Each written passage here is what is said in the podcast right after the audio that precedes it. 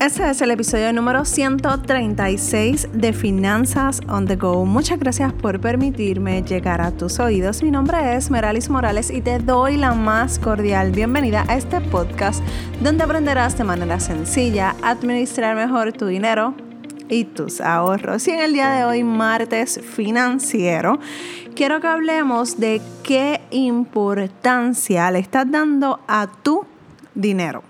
Y antes de comenzar, quiero recordarte que hasta el 31 de enero la clase de mejora tus ahorros está en descuento en vez de pagar 50 dólares, que es lo que eh, tiene como costo la clase individual por un año.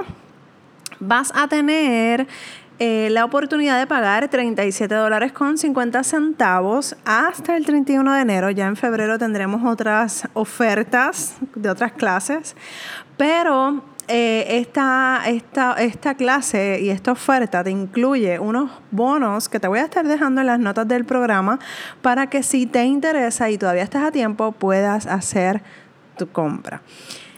Y vamos a comenzar de ¿Cuál es la importancia? ¿Qué importancia le estás dando al dinero? Y me vas a decir, Meralis, pero ¿qué te pasa? Claro que para mí es súper importante el dinero, para mí es esencial el dinero.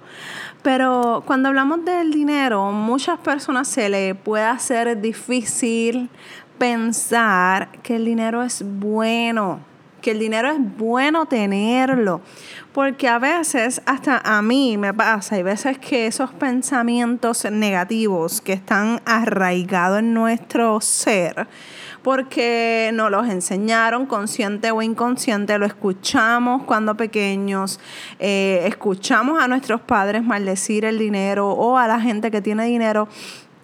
Y la realidad que todas esas cosas lo que provoca es que se queden dentro de nosotros y muchas veces, aún siendo así adultos como estamos, todavía nos afecte, todavía esos pensamientos negativos lo que hace es que nos aleja realmente de nuestro dinero. Por lo tanto, tenemos que hacer una introspección de qué es lo que yo pienso del dinero.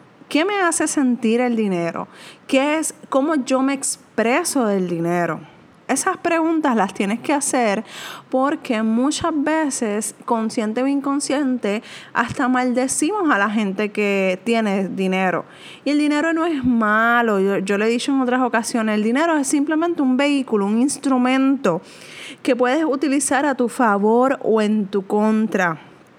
Por lo tanto, es simplemente algo que existe que no es malo. Lo que tenemos mal, y ahí sí te puedo decir, que es la mala administración de tu dinero, al comprar compulsivamente, el no querer mejorar tus hábitos financieros, el no querer reconocer que tienes que buscar ayuda, que tienes comportamientos negativos hacia el dinero. Todas esas cosas sí son malas porque sí están haciéndonos daño y no queremos aceptar esa realidad. Y echamos la culpa y decimos, ay, es que el dinero a mí se me hace salir agua. No, son tus pensamientos, son tus acciones. Lo que está mal son tus acciones. Vamos a comenzar poco a poco. Tenemos que ver qué es lo que hay en nuestra mente que está socavando la buena administración de tu dinero. Porque puedes tener eh, todos los pensamientos negativos de tu vida y ganar una millonada, no vas a tener absolutamente nada en el banco a menos que empieces a hacer los ajustes que tengas que hacer. ¿Y cómo empezamos a hacer esos ajustes? ¿Cómo empezamos a hacer esos cambios mentales y pensamientos limitantes? Número uno, cuando venga pensamientos limitantes negativos hacia el dinero o hacia una persona que tiene dinero, declara en voz alta lo contrario a lo que estás pensando. Y no importa aquí lo que, lo que pase a tu alrededor, quienes estén a tu alrededor, porque probablemente te cohibas y me digas como que, ajá, y si me pasa en el trabajo, y si me pasa con mi familia, van a pensar que yo estoy loca, loco, que lo piensen. La realidad es que nosotros tenemos que empezar a cambiar desde adentro hacia afuera. Cuando empezamos a cambiar desde adentro hacia afuera, los cambios se hacen genuinos. Los cambios, eh, cambias realmente la raíz más grave, que es la raíz de ese problema que tienes. Cuando vas a comenzar a establecer este nuevo hábito, cuando comiences a establecer este nuevo hábito, debo decir, llegará un momento en que lo harás automáticamente y simple y sencillamente no vas a tener pensamientos negativos o limitantes hacia el dinero o hacia una persona que tenga dinero. Y cuando venga, porque no es que no van a venir, porque eso está, eso es como el ADN, el ADN de nosotros, eso está ahí. Eso nos los enseñaron, pero está en nosotros, que ya estamos adultos, que ya estamos conscientes de lo que está pasando, hacer algo por cambiar esa, esa mala costumbre o mal hábito. Así que llegará el momento en que automáticamente ves a alguien, piensas en alguien que automáticamente no va a ser nada negativo y vas a alegrarte por esa persona porque tiene dinero, por lo que tiene. Y, no quiero que malinterpretes mis palabras, yo quiero que tú pienses, o sea, el dinero no hace a la gente. Son las decisiones la que hace que la persona se vuelva buena o mala por sus decisiones, por lo que hace, por lo que está dentro de su corazón, en su mente. Así que por eso es que tenemos que tener bien presente qué nosotros estamos haciendo, qué estamos pensando, cómo nos estamos dirigiendo. Vamos a empezar a evitar conversaciones negativas. ¿Por qué? Porque todas esas cosas de la abundancia de nuestro corazón habla nuestra boca. Así que vamos a empezar a evitar eh, conversaciones negativas, conversaciones que nos hacen, al final del día nos hacen daño a nosotros. Si una persona que puede comprarse X marca de cartera, de zapatos, de ropa, lo puede hacer sin ningún tipo de problema, que no que no te cause eh, coraje, que no te cause molestia. Al contrario, alégrate por esa persona. ¿Ok?